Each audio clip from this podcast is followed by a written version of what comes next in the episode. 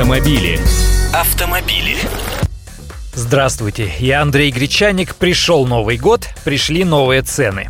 Популярные Renault Duster, а также Logan и Sandero существенно подорожали. Цена базовой версии бюджетного внедорожника увеличилась на 20 тысяч рублей. Теперь она составляет 469 тысяч. Но эта комплектация богаче не стала. В оснащении входит АБС и одна подушка безопасности. Все.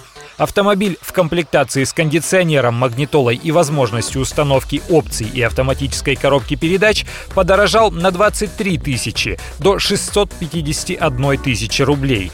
Дастер с полным приводом и двигателем 2 литра теперь стоит от 667 тысяч.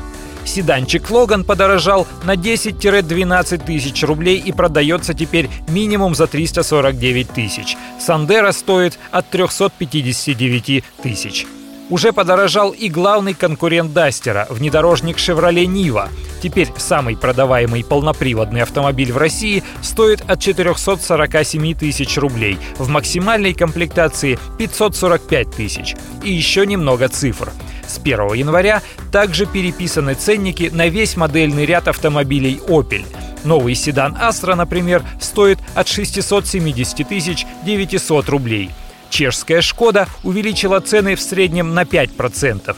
«Октавия» с 80-сильным мотором стоит от 574 тысяч рублей. Кроссовер «Ети» от 739 тысяч.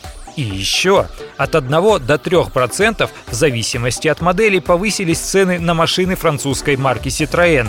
Новый C4 производства 2013 года стоит от 594 900 рублей. Но хочу напомнить, что на покупке машин прошлогодней сборки все еще можно сэкономить. О размере скидок и наличии авто на складах уже нужно справляться у дилеров. Автомобили. Автомобили.